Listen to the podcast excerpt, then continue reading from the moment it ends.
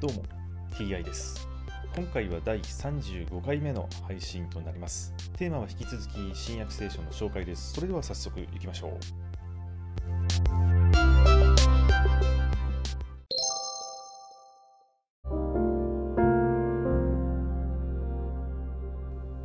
新約聖書第34回。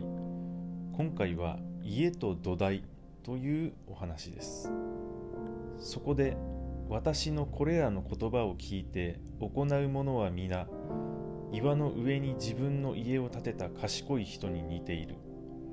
雨が降り川があふれ風が吹いてその家を襲っても倒れなかった。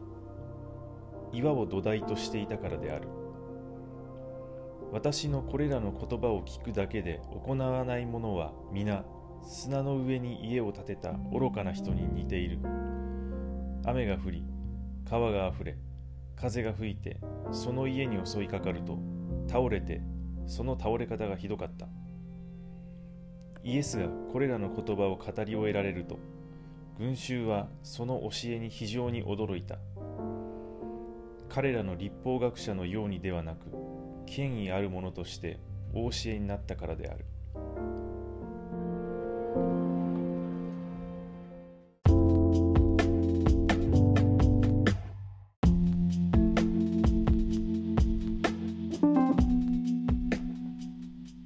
つの時代も賢い人愚かな人というのはいるわけですね。学習して素晴らしい知識を得てもそれを行動して実践しなければ役に立たないという話だと思いますね。今回はこれで以上です。次回もぜひよろしくお願いいたします。それでは。